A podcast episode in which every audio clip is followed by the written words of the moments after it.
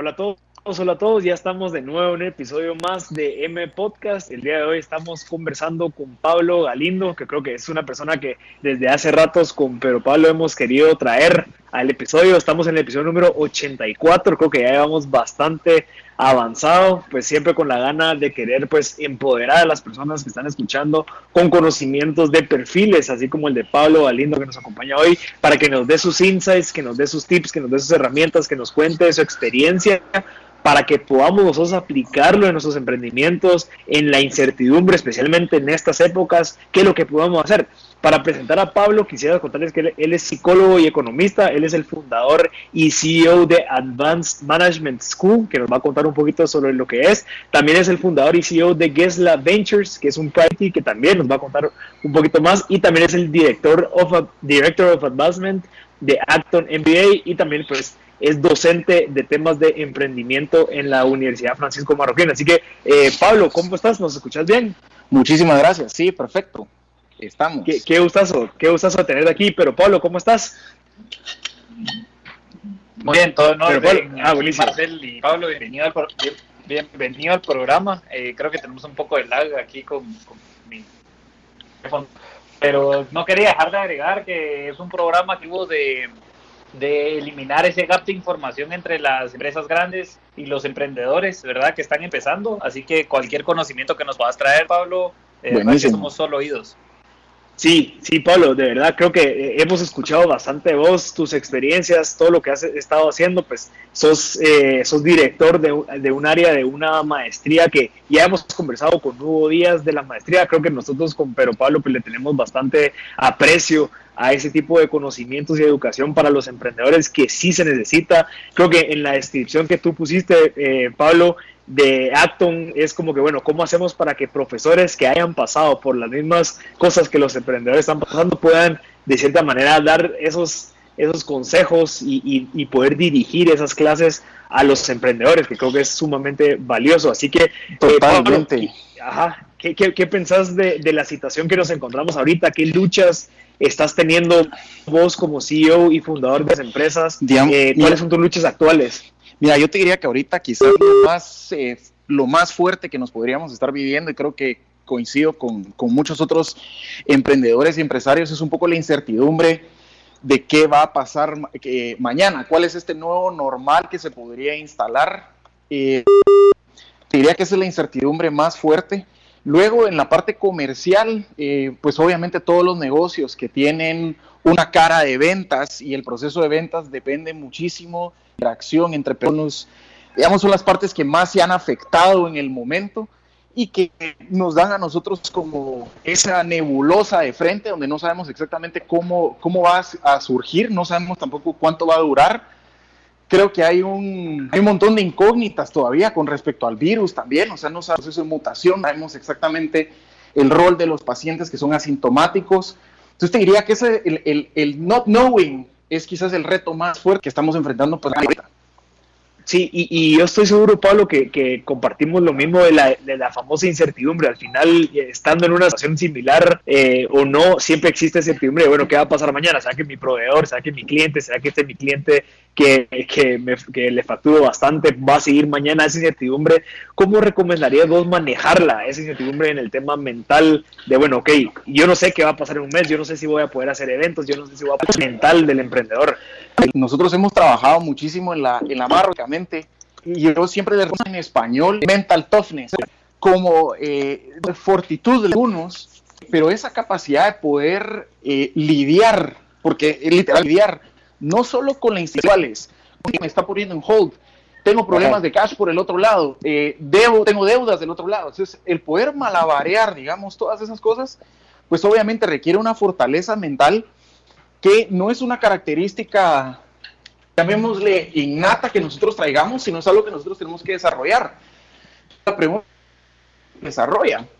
Y ahí hay un montón de, yo les diría que el tip quizás más fuerte es el ejercicio, aunque no pareciera, digamos, o, eh, fuera de cualquier trend eh, de moda, la importancia del poder hacer ejercicio es crucial en el proceso de, de emprender y sobre todo en estos momentos obviamente no solo nos permite oxigenar el cerebro y para etcétera, eh, manejar estrés, sino también nos permite mantenernos un poco fuera de la zona de confort, que es justamente lo que alimenta esa, esa mental toughness. Yo, yo creo que podría agregar algo ahí, yo no sé, pero Pablo, que quisieras agregar algo. Dale, dale, dale, dale. Ah, va, no, de que he hecho y he conversado con muchas personas que hacen este famoso deporte de CrossFit. Yo lo hice y tal vez, Pablo, el, el que te pushen y que te empujen a, a, siempre salirte de esa de que vos puedes, vos puedes, el tiempo reducimos, lo, lo reducimos, eh, es ser más. Eso creo que funciona bastante en el tema cuando te llega una ocasión similar en donde, bueno, ok, ok, o sea, yo sé que puedo dar más, yo sé que me he, salido de esa zona de confort y ahí donde entiendo lo que me estás diciendo y que no solo se vea como, ok, sí, hay que ser yoga, hay que hacer este tipo de cosas, que es más como un estilo de vida, sino que buscar los beneficios de, bueno, ok, salgámonos de esa zona de confort. No, y que ponerle, eh, eh, requiere también obviamente una, una disciplina de decir, bueno, no ha sido el caso con nuestro clima ahorita, que hace un calor del diablo, pero digamos, hay días en los que el, estar en constante entreno y levantarte temprano mañana hace frío, la tentación de quedarte en la cama, el, poder decir no y voy a seguir haciendo lo que tengo que hacer, es decir, es, esa, e, esa disciplina de hacer aquello que no es necesariamente satisfactorio, diría que es justamente lo que permite desarrollar ese, esa habilidad tan, tan necesaria del mental toughness, sobre todo en una era en la que si te das cuenta todos los estímulos son rápidos, o sea, vos querés eh, eh, tenés una duda, Google en el celular. Eh, ¿Querés ver qué hizo la gente? Te metes a cualquier plataforma social a ver qué hizo la gente. Es decir, tenés un immediate reward a todas las cosas que puedas hacer, pero resulta que cuando se trata de construir valor para alguien más, que es el caso de un emprendedor o una emprendedora, eh, eso no se puede hacer de forma inmediata. Eso es un proceso painstaking, digamos, duro, que cuesta, que no es fácil, que está lleno de las características que hablamos, incertidumbre, etcétera. Y esa eh, entereza, esa fortaleza mental es, digamos, la clave al final del asunto. Sí, yo, creo que entiendo eso. Eh, que yo quisiera... Ajá, pero Pablo, hola. Sí, me parece interesante lo que decías del, ejercicio. Creo que el ejercicio también te, te, permite meterte en una rutina en la que inclusive trabajando en casa o, no, ¿verdad? O si te toca salir, eh, el ejercicio te permite esa claridad, de también de sacar como que bastantes, ya sea toxinas o, pensamientos que tengas ahí reprimidos, moverlos un poco y que se muevan de lugar. Y yo creo que creo que es súper valioso en este momento de, en el que tenés que generar auto, o sea, una autocombustión. Total. Y es un poco lo que decías, Pablo, de que, de que es muy difícil, de verdad. Hay, hay, hay muchas situaciones complejas en este momento, pero como que la autocombustión es parte de también tomar decisiones sensatas, ¿verdad? Totalmente. Interesante. Mira, Pablo, yo tal vez, o sea, quisiera agregar algo que hemos venido conversando en las últimas semanas, porque llevamos casi cinco semanas eh, en esta situación. Fíjate que tal vez la parte mental es interesante de cierta manera cuando tenés tu negocio funcionando en el sentido que lo, lo hiciste desde un principio bien. Digamos, eh, el hecho de que ahorita existe esta incertidumbre, bueno, ¿qué va a pasar? Y que estemos viendo para el futuro nos hace entender de que probablemente hicimos bien las cosas, de bueno, o sea, tenemos el chance de pensar qué va a pasar, cómo podemos innovar para lo que viene pero ¿qué pasa con las empresas que no lograron establecer un buen proceso de cash flow? ¿Qué, pasa que no a las empresas que no se lograron digitalizar en el momento adecuado, que ahorita están viendo a la madre, lo hubiera hecho hace tres meses, lo hubiera hecho hace un año? ¿Qué pasa con esas empresas?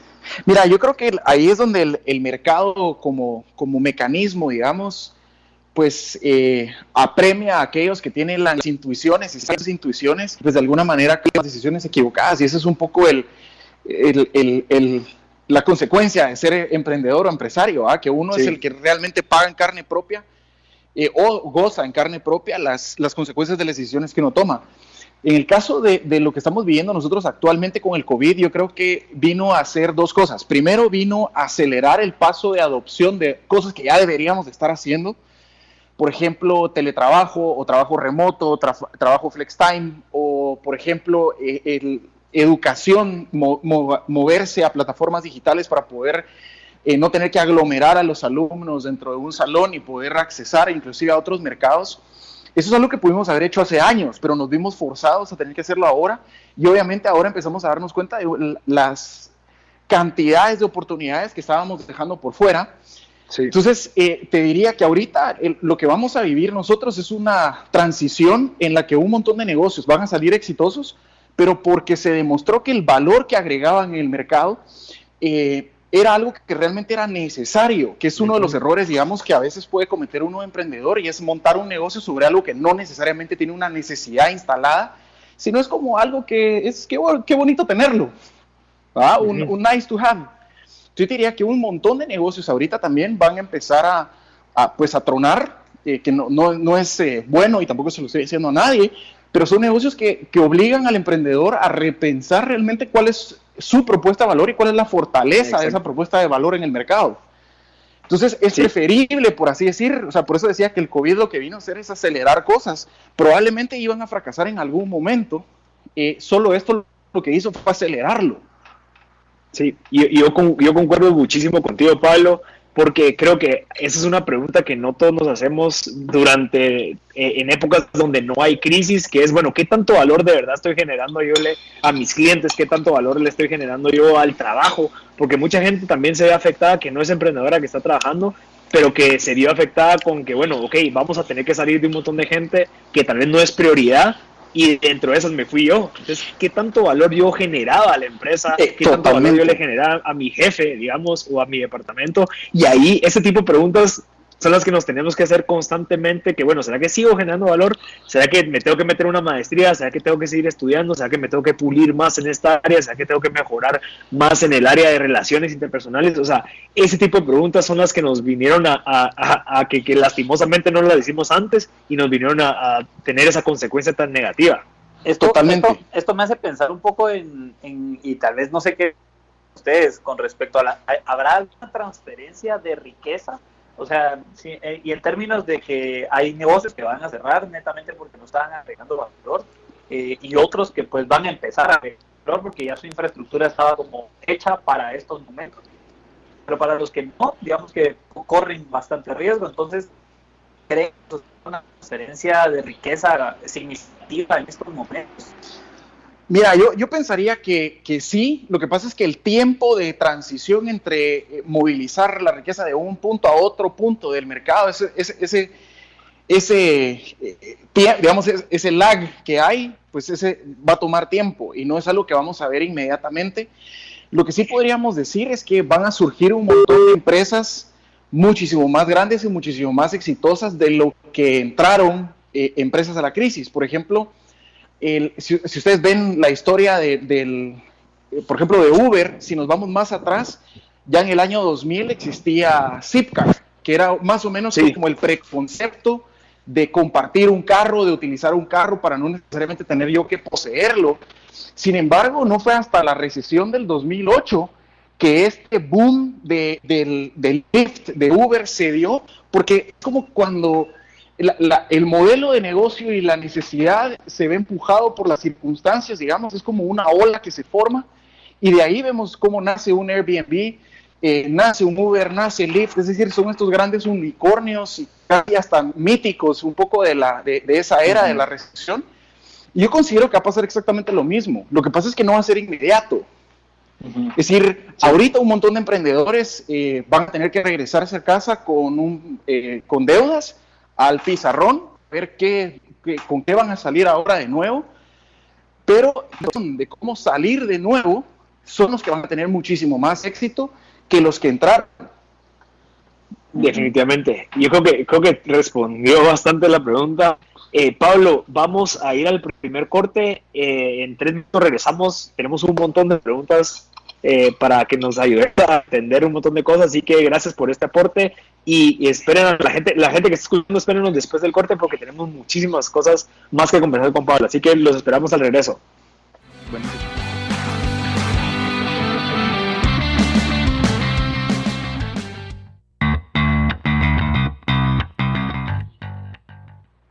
Ya estamos de nuevo en el segundo segmento de M Podcast Show. El día de hoy tenemos a Pablo Galindo, que es psicólogo y economista es fundador de varias empresas, una de, de, inversión privada y otra de Advanced Management School, que ya nos va a contar un poquito sobre eso. Además tiene muchísimos estudios súper valiosos. Eh, Pablo, estamos conversando del tema de cómo eh, nos ha afectado la pandemia que, que estamos viviendo actualmente, pero también estábamos terminando de conversar de las oportunidades que surgen a base de esta situación. ¿Podemos concluir un poquito de lo que estábamos hablando en el segmento pasado? Sí, sí, sí. Eh, entendiendo yo que, o sea, creo que obviamente existe una situación que es difícil, pero Pablo estaba preguntando el tema de si va a haber una transferencia de riqueza hacia las, las empresas de tecnología o las que más estuvieron supliendo, digamos, las, las, necesidades. Y comentaste el tema de Uber, comentaste el tema de Lyft, que surgieron a base de una depresión, que empezaron a, darse cuenta. Entonces creo que eh, lo que yo podría concluir de lo que dijiste es de que probablemente van a surgir un montón de nuevos mercados o de oportunidades después de esta situación. ¿Estoy en lo correcto? Totalmente, totalmente. Es decir, ahí, ahí es donde el, el, reto de los emprendedores y emprendedoras ahorita, de hecho que nos están escuchando, es ¿Cómo, ¿Cómo, en lugar de ver esto con miedo, mientras todo el mundo está así como gallina sin cabeza, no sabiendo qué hacer, cómo eh, estos emprendedores, emprendedoras mantienen esa fortaleza mental y ven el mercado con cierta frialdad para ver dónde pueden haber oportunidades que no se habían explotado y que hoy se hacen súper evidentes, pues. Sí, y, y creo que esa es, esa es una de las, bueno, pero y, creo que iba relacionado con lo que te comenté al principio. Puede ser de que sí, nosotros empecemos a ver las posibles oportunidades, los empresarios o los emprendedores que están actualmente con una buena estructura detrás, un buen, unos buenos ahorros, una, buena como eh, salud financiera, son los que de cierta manera van a tener esa ventaja cuando tengan que tomar ese tipo de decisiones de innovar a comparación de los emprendedores que tal vez no tenían esa estructura bien montada.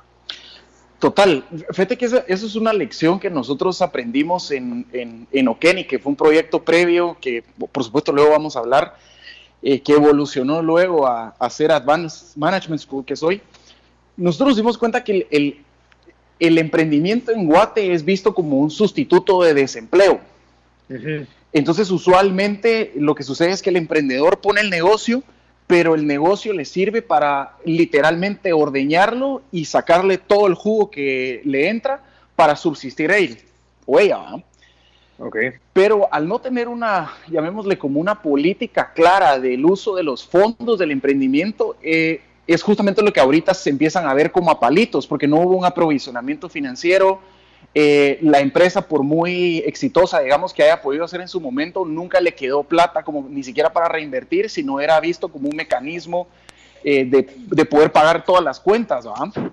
Entonces, ahí es donde vemos que también muchos puedan ser muy buenas ideas, también por una mala administración, pueden ser la situación actual.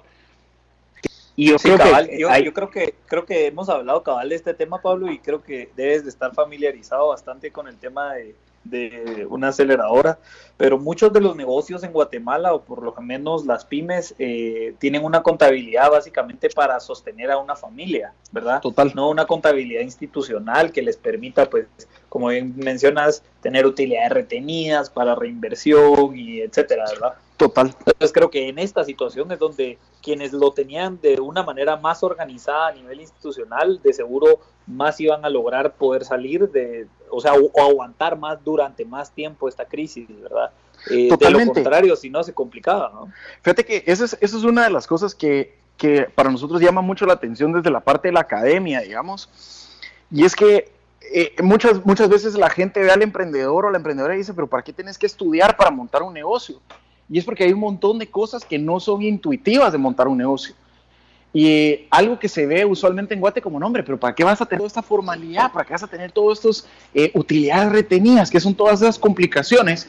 Hoy día vemos que quienes eh, se, corrieron el riesgo, entre comillas, de, de formalizarse, hoy tienen muchísimo más probabilidades de ser exitosos que quienes no. Sí, y, ese es un, un, punto a, considerar y reflexionar de que, y, es como, existe como ese, ese, ese paradigma en las mentes de los que quieren ser emprendedores de que no, no es necesario, no es necesario, pero cuando te das cuenta y llegas a un punto en donde, bueno, no, ya se requiere estrategia, no solamente de valentía, digamos, ya, ya es donde se necesitan esos conocimientos. Y creo que ese es un buen comienzo para, para poder seguir desarrollando el tema de Okenic. Pablo, me comentabas de que fue, tú, tuviste un fracaso dentro del tema de Okenic, no, no, no fue exitoso. ¿Qué fue lo que sucedió? ¿Qué aprendiste en, esta, en esa experiencia? Fíjate vos que fue, fue una, bueno, eh, este es un proyecto que arranca en el, en, en el 2018, más o menos principios de año nos empezamos a dar cuenta que cada vez más es necesario profesionalizar a los emprendedores. Y por profesionalizar, eh, me refiero literalmente a darles todas estas herramientas como las que acabamos de hablar, de una, una estructura financiera, una estructura de gestión, que entiendan los principios básicos de cultura organizacional, porque una cosa es tener un producto que se vende en el mercado, pero otra es montar un negocio. Sí. Entonces dijimos, eh, pues eh, cabalmente Acton ya está tirado a un nivel, digamos, eh, bastante distinto. si volteamos a ver hacia abajo, pues en el, por parte del gobierno tenemos esfuerzos que pues de alguna manera ah, se quedan cortos para las necesidades que realmente tienen los emprendedores con los em, centros de emprendimiento. Entonces dijimos, bueno, ¿qué pasa si ponemos nosotros un, un in-between que nos permita entrenar a la gran mayoría de emprendedores y empresarios bajo el supuesto, obviamente, de que estaban emprendiendo por las razones correctas, llamémosle así. Y ese fue nuestro primer eh, tropezón. Lo que empezó a pasar es que se empezó a poner de moda. Yo te diría que 2018-2019 fue un momento eh, muy crítico para el ecosistema de emprendimiento. Empezaron a salir un montón de, eh, entre comillas, rockstars, les llamo yo, rockstars de emprendimiento, con consejos, con charlas, con cosas, pero que no eran profesionales. O sea, es gente que nunca ha puesto un negocio. Entonces, usualmente dan consejos que son poco eh, útiles para los emprendedores y que usualmente son malos consejos. Entonces, en, el afán nosotros de querer como profesionalizar un poco el ecosistema, montamos este, este Okenic, que he hecho en, en cachiquera, una palabra en cachiquel que significa la necesidad. Nos llamó muchísimo el logo es este laberinto, digamos, que es como un porque queríamos darle un, código de identidad de cómo usamos estas mejores prácticas de negocios y emprendimiento a un país con circunstancias tan eh, propias, digamos, como es Guate. Entonces, bajo esa premisa montamos el negocio, eh, se lo pichamos a varios inversionistas, de hecho, algunos del proyecto, eh, lanzamos y, Manu, hicimos una fiesta y no llegó nadie. O sea, el, bajo, bajo el equivalente, pues no es que realmente hayamos hecho una fiesta, sí. damos un negociazo, hicimos todo, pero nosotros nos quedamos como, ¿qué está pasando? Si hicimos todos los procesos de validación, hicimos todas las entrevistas con la gente, eh, y resulta que cuando se trataba de llegar a pagar ya para tomar un curso, ahí ya no. Es decir, ahí era donde la gente se frenaba. Entonces uno, eso es bien interesante porque, y, y les voy a poner un ejemplo de algo que nos pasó N cantidad de veces hacíamos un open house para lanzar uno de los programas, nos llegaba un promedio de 40, 50 personas, eh, de esas 40, 50 personas, cosa que es un récord inclusive para un programa educativo en Guate, em, de esas 40, eh, 50 personas se subían a la plataforma para inscribirse unas 35, aceptábamos unas 25, pagaban cero. O sea, al punto que muchas veces tuvimos que decir, muchas ¿será que nos está funcionando el link de Visa? ¿Será que el POS está funcionando? O sea, pasemos para ver si todo está bien. Y nada, entonces viceversa, mire eh, eh, qué pasó, o sea, porque no hace sentido que una persona llega, se queda, se inscribe, aplica, pero no paga. Es decir, no hace, no hace sentido. O sea, si vos no quieres pagar algo, no lo pagas desde el principio y no vas. Entonces eh, empezamos como a indagar y nos dimos cuenta que el título académico en Guate tiene una función bien interesante, que luego voy a, voy a volver a ella. Entonces decidimos irnos a entender recursos humanos cómo funciona recursos humanos, porque la gente llegaba a Okenic a buscar un título que le permitiera salir del ecosistema de emprendimiento y emplearse. En lugar de, voy a entrenarme para gestionar mi negocio mejor, es no, lo que me interesa es, no me interesa seguir con el negocio, lo que mm. quiero es tener una empresa, 14 sueldos, estabilidad, entonces ahí fue donde vino nuestro primer insight. El emprendedor en Guate, la gran mayoría, eh, pone negocio porque está desempleado. Pero si le das la alternativa entre emprender y estar empleado, preferiría estar empleado. Entonces eso redujo un montón nuestro mercado.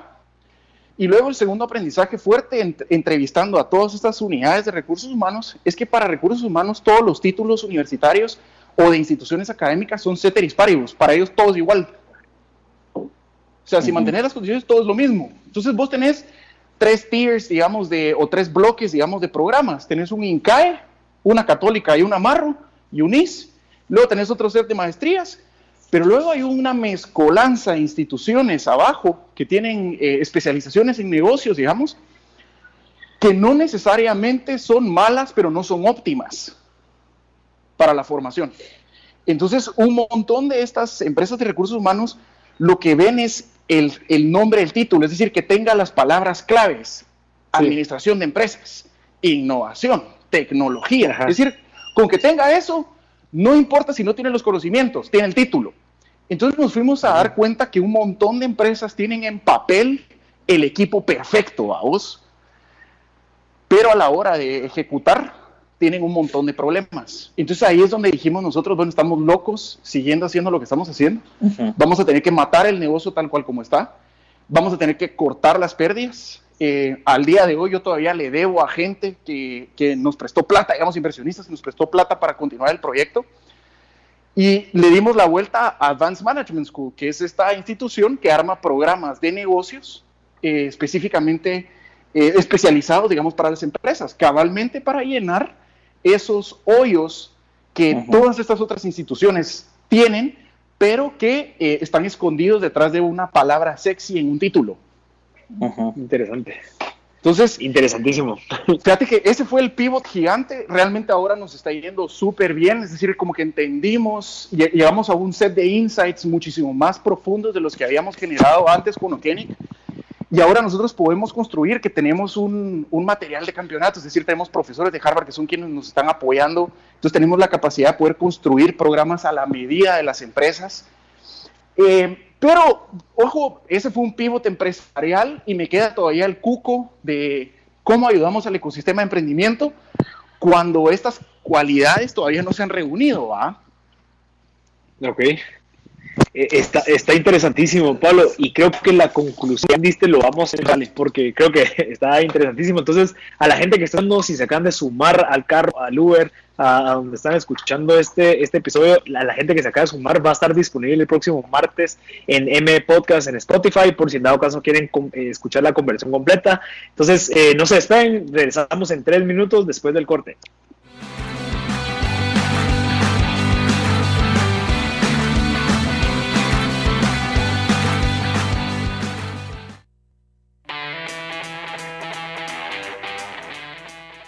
Ya estamos de nuevo en el tercer segmento de M Podcast Show. Lastimosamente, eh, eh, por el corte, pues nos cortó un poquito la vía que vamos. Está súper interesante lo que nos estaba comentando Pablo.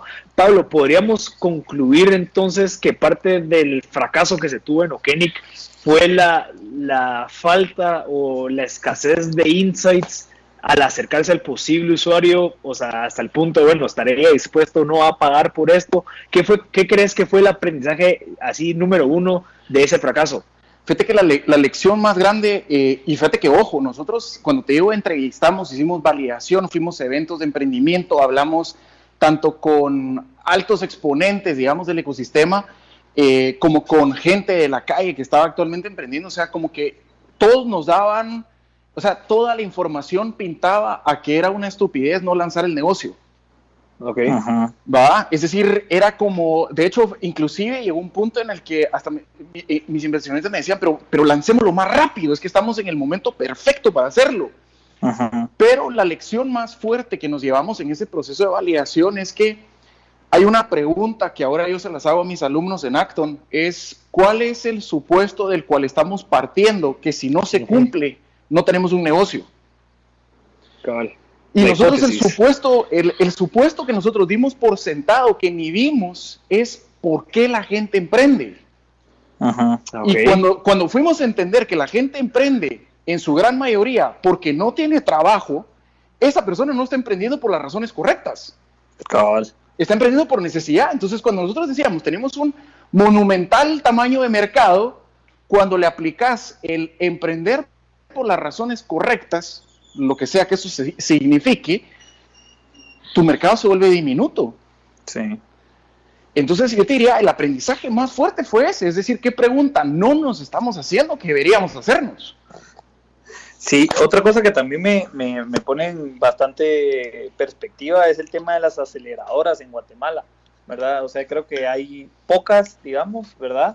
Eh, pero también hay pocas por estos mismos motivos, ¿verdad? Desde los motivos por los que emprende alguien no necesariamente es por crear una institución que prevalezca en el tiempo, sino más es para subsanar un ingreso eh, de, de, que Total. Entonces, ahora pierden en algún grado el siguiente éxito. No, no ni siquiera tiene el saber que eso se puede hacer a través de una institución, digamos. Totalmente, y tenemos un montón de, de gente en el ecosistema, digamos, que aplaude los esfuerzos de emprendimiento como si fuese un tema motivacional cuando es un tema bien racional. Es un tema que hay que ver fríamente. O sea, el emprendimiento no es algo que tenemos que meternos como al estilo Tony Robbins, va a saltar, pegar de gritos, eh, pompearnos y bueno, vamos a emprender a la calle con, con todo. No, es algo que hay que pensar bien, que hay que meditar bien y que sobre todo obliga a quien emprende a priorizar el efectivo de la empresa sobre el efectivo personal. Exacto. y eso, es emprender por las razones correctas, porque de lo contrario, si, si, todo lo que le entra al negocio, todo se lo sangro, ¿cómo llamo yo la atención de inversionista, por ejemplo, de esa forma? Exacto. Exacto. Mira, y yo ahí podría agregar que también no sé si, y tal vez me gustaría saber tu punto, es eh, si estamos listos, digamos, como país de podernos dedicar al 100% a un negocio sin tener que sangrarlo para sobrevivir, porque es una de las cosas que nosotros tenemos limitante, pues que es como que, ok, quieres eh, sobrevivir y dedicarle al 100% de tiempo a tu negocio, tenés que sangrarlo, tenés que pagarte un salario, tenés que pagarte tus cosas. Eh, yo no sé si estamos en la capacidad social o cultural de poder hacer ese tipo de cosas. ¿Qué, qué pensás de eso? Mira, yo creo que eh, otra vez, ah, regresamos al, al principio de hay, ideas que vale la pena emprenderlas y hay ideas que vale la pena conservarlas como hobby. Y obviamente si, si esta idea realmente vale emprenderla y yo para eso tengo que renunciar a un salario, etcétera, y tener que pagarlo de la misma eh, liquidez, digamos, que pueda tener el emprendimiento, es porque tiene un potencial de mercado y un potencial de crecimiento que permite justificar ese sangrar el emprendimiento. Pero si es una idea que vale la pena, mejor dejarla en hobby porque el tamaño de mercado es muy pequeño, el sangrar el, emprendimiento no nos lleva a ningún otro lado más que acelerar el, fracaso. Sí, y el costo de oportunidad, pues, de que ese tiempo que le, que le invertiste lo pudiste haber invertido en algo que generara más valor. Exactamente. Eso está interesantísimo. Ok, eh, para, para, ir adelantando, Pablo, pues lastimosamente tenemos el tiempo limitado. Eh, entiendo que pues sos el director de tres, eh, tres entidades totalmente separadas. Me gustaría pues que nos contaras, porque yo sé que hay mucha gente que se pregunta lo mismo, es cómo manejas tu tiempo, o sea, cómo puedes ser el, el CEO de una empresa, el CEO de una empresa de capital, el, el director de, de, y también sos parte de la, de la junta directiva de Liga. ¿Cómo, ¿Cómo funciona ese manejo de tiempo? ¿Cómo funciona tu cabeza? qué herramientas usas para poder desarrollar todo bien? Mira, primero, te, primero te diría que el, el, primer como éxito, digamos, o key success factor que me ha permitido eso, es que desde Wiro he sido una persona como súper inquieta. Entonces, al punto que hasta me diagnosticaron en algún momento con ADD, etcétera. Entonces, fue como el, el, resulta ser que aquello que en el colegio, como era medio mal portado, digamos, y tremendo, era mal visto, resulta que es una habilidad que ahora me resulta muy bien, es el poder cambiar rápidamente los focos de atención. Entonces, mm. lo que antes se veía malo en el colegio ahora resulta ser una cosa muy buena. Y la otra es una estructura de organización, digamos, bien, bien clara. Es decir, yo soy súper alemán con el tema de las agendas. O sea, tengo tiempos específicos para hacer las cosas por eso también soy bien respetuoso del tiempo de la gente con la que tengo reuniones. Me enferma que la gente no sea respetuosa con el tiempo que vos le estás poniendo también a una reunión. Es decir, las llegadas tarde para mí son inauditas en todos los sentidos. Em, entonces, el tener esa estructura y esa organización es lo que me permite ver una cosa a la vez. Y sobre todo, te diría que la clave es no estar micromanaging. O sea, el saber delegar en tu equipo es crucial para poder eh, tener la cabeza puesta donde tienes que ponerla, que es más en la parte estratégica, no tanto en la parte ejecutiva. Obviamente que hay que levantarse las mangas y hacer uno el trabajo duro muchísimo, es parte del proceso de emprender. Pero el tener el equipo correcto y tenerlo con los incentivos correctos y la motivación correcta para delegarles y que ellos se responsabilicen de sus tasks, eso también como, como CEO, digamos, te ayuda un montón. Sí. Entonces, no solo es un tema como de organización personal, sino también es un tema de cómo construís vos tus equipos. Sí, y, eso es algo que hemos venido conversando con Pero Pablo. Creo que el tema de contratación, a veces la gente lo ve como que no, voy a contratar a una persona que solo haga esto, pero al final es alguien que estás metiendo en un proceso que puede lentearlo, puede acelerarlo, dependiendo de qué tan capaz y qué tan empoderado está. Totalmente, mira vos, de hecho, hay, una, una cosa que, que, yo cuento, digamos, cuando me preguntan por qué estudié psicología. Realmente es, una decisión que yo le debo a Giancarlo Ibarwen, al anterior rector de la Marro porque cuando yo hice un cambio de carrera, me cambié de medicina a, administración, era mi tiro, él me dice, pero mira, ¿por, ¿por, qué te vas a cambiar a administración y hacer como todos los demás si al final el problema de una empresa siempre son personas? O sea, si tenés problemas financieros, tenés un mal producto, pues. Pero al final, el desempeño, la motivación, el engagement, eh, todas esas cosas son, son temas de personas, el desarrollo de producto, las innovaciones, eh, liderazgo, son people problems. Y digamos que tuve una relación, digamos, de muchos años con él, al punto que podía confiar en su palabra como para tomar una decisión tan fuerte como fue el cambio de carrera. Y eso es lo que me llevó a tomar el, el campo de la psicología como un punto de entrada a negocios, no como una carrera, sino fue mi punto de entrada a negocios porque me permitió ver un montón de cosas desde una lente totalmente distinta, donde la gente veía problemas de motivación yo veía problemas de procesos. ¿Va? Porque te da otro lente. Y el problema es que en, administración de empresas o en las empresas en general, cuando ves recursos humanos, la mayoría de gente de recursos humanos no entiende la naturaleza del ser humano. Es decir, motivación, nosotros no podemos estar motivados todo el tiempo. De hecho, la motivación es, es, es, lo más frágil que hay. La motivación la vemos todos los principios de año, a vos, la, gente que va al colegio con su estuche nuevo, sus cuadernos nuevos, la gente que va a la U, sus planes, la dieta, etcétera. Tercera semana de enero, segunda de febrero, se le murió todo. Sí. Entonces, porque hay una serie de procesos y una serie de sistemas que lo que permite la motivación es montarte en el sistema. Pero si no tenés el sistema, no te sirve absolutamente nada la motivación. Entonces te diría que es, el éxito ha sido ese proceso de entender a la gente Sí, justamente, no sé si lo están viendo, pero en el documental de Michael Jordan, eh, ahí habla este Phil Jackson, que es el entrenador con el que ganaron pues ya los seis títulos, y habla de que antes de que él llegara, el equipo estaba como enfocado en que Michael Jordan recibiera la pelota, ¿verdad? Es decir, él, era un equipo de una persona, ¿verdad? Y cuando llega él, la pelota más a Michael Jordan para que pues ya los demás partes del equipo pues tuvieran la pelota, ¿verdad? Entonces la lógica era más como que hacer un equipo campeón, más que una persona cargara con todo el peso del equipo para hacerlo campeón, ¿verdad? Y pues le dan buenos resultados, pero creo que es un poco eso con respecto a lo del equipo y las personas, ¿verdad? A la hora si estás construyendo una meta en conjunto, pues tener claro los conceptos hacia dónde llegar y obviamente practicar técnicas eh, y estrategias que te faciliten la coordinación entre las personas para lograr las metas, ¿verdad? Totalmente. Buenísimo, Pablo. Eh, vamos a ir al, último corte y vamos a regresar con las últimas preguntas. Tenemos unas cuatro buenísimas que creo que pueden ser de bastante valor a la gente. Así que si estás escuchando esto, no nos cortes, sintonízanos después del corte.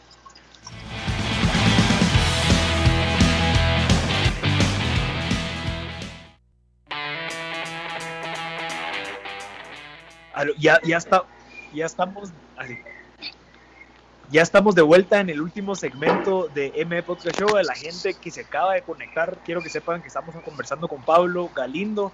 Él es el fundador y CEO de Advanced Management School, también el de Jesla Ventures, también es el director of Advancement de Acton MBA, también es profesor de emprendimiento en la UFM, ha sacado bastantes cursos de Harvard y creo que tiene muchísimo contenido, así que sin dado caso te acabas de sumar, lo vas, lo vas a poder escuchar completamente el próximo martes en M Podcast en Spotify. Así que para continuar, Pablo, tenemos bastantes preguntas todavía. Una de las preguntas que, creo que tenía pero Pablo es qué es lo que va a pasar en el tema de la economía pre, durante y después de esta crisis que estamos pasando.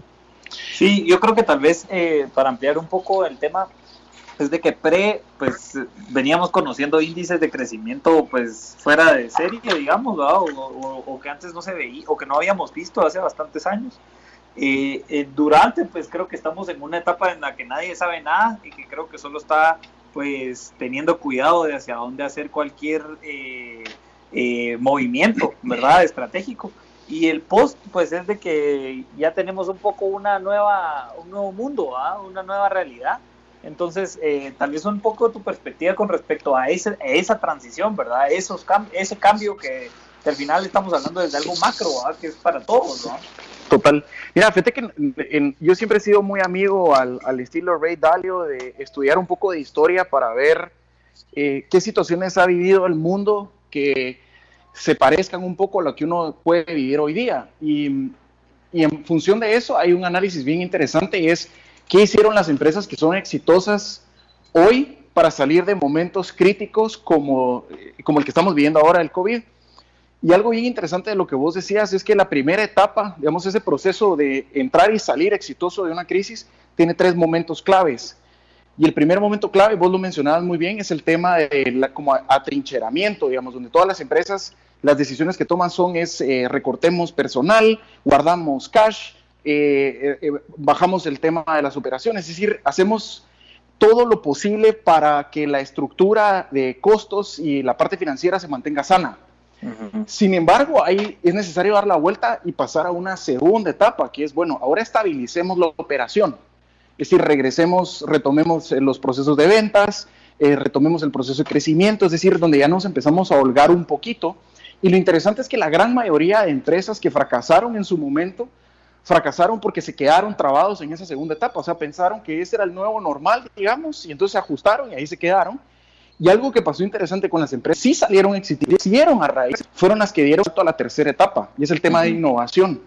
Las empresas, en, en, muchos en lugar de estar teniendo, como decía hace un momento, ah, sin cabeza ahí dando vueltas y qué hacemos y qué hacemos, este es el momento de sentarse a redefinir estrategias y pensar oportunidades que antes no contemplábamos como giros de negocio.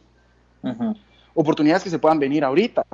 Y esos son los, digamos, aquellas empresas que, que logran invertir en su gente y que logran invertir en, en, en, nuevos desarrollos, digamos, de productos, servicios o mejoras inclusive, son aquellas que logran sobrevivir. Entonces yo te diría, lo mismo aplica a nosotros.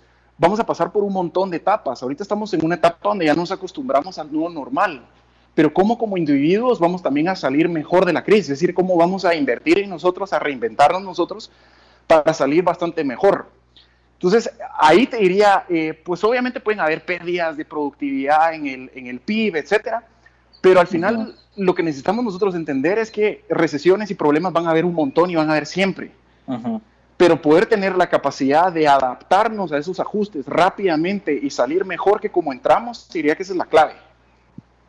Ya. Mira, Pablo, eh, bueno, pero Pablo, ¿vas a agregar algo ahí? No, no, creo que queda bien respondida la pregunta yo, yo tenía una pregunta, Pablo, y también el tema psicológico de esta crisis, eh, obviamente no solamente en la parte económica, no solo en la parte de, nuestra rutina, sino que psicológica, o sea, realmente eh, eh, pensando esto es como una pérdida, esto es como una crisis personal de, bueno, me cambiaron mi rutina al 100%, antes yo hacía esto, hacía aquello, pues ya no voy a la oficina, ya no tengo contacto.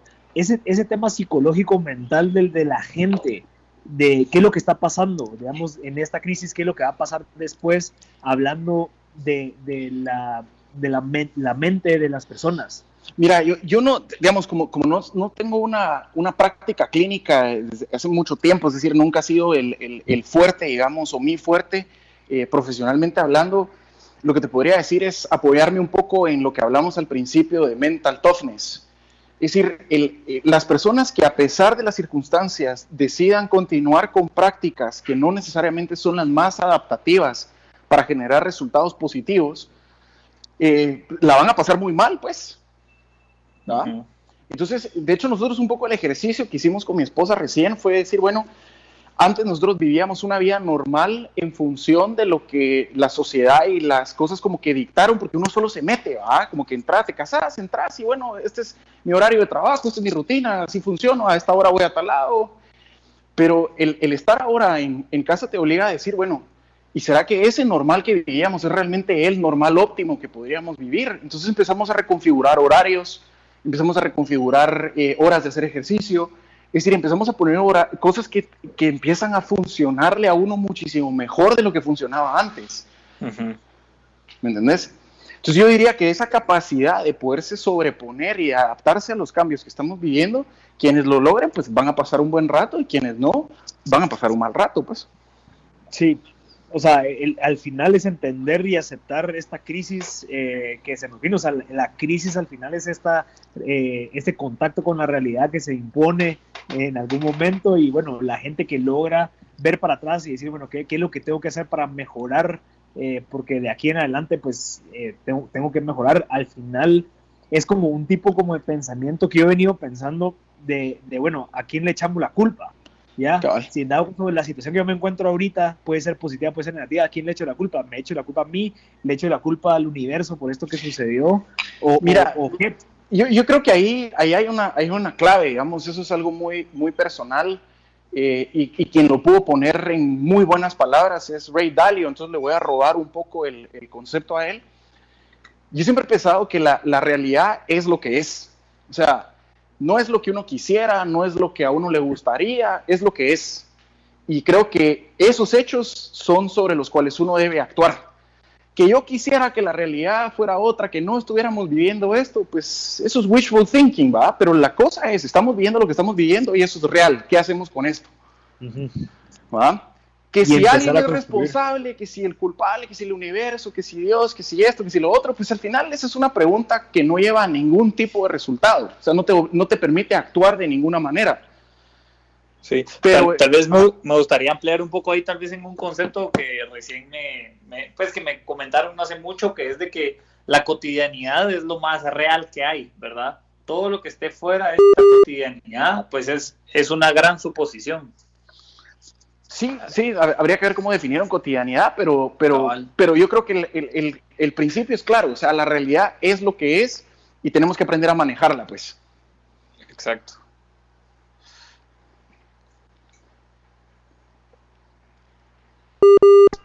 Y, y, te agradezco, la verdad, ¿cómo te puede contactar la gente si en dado caso quieren algún tipo de asesoría con el tema de Advanced Management School?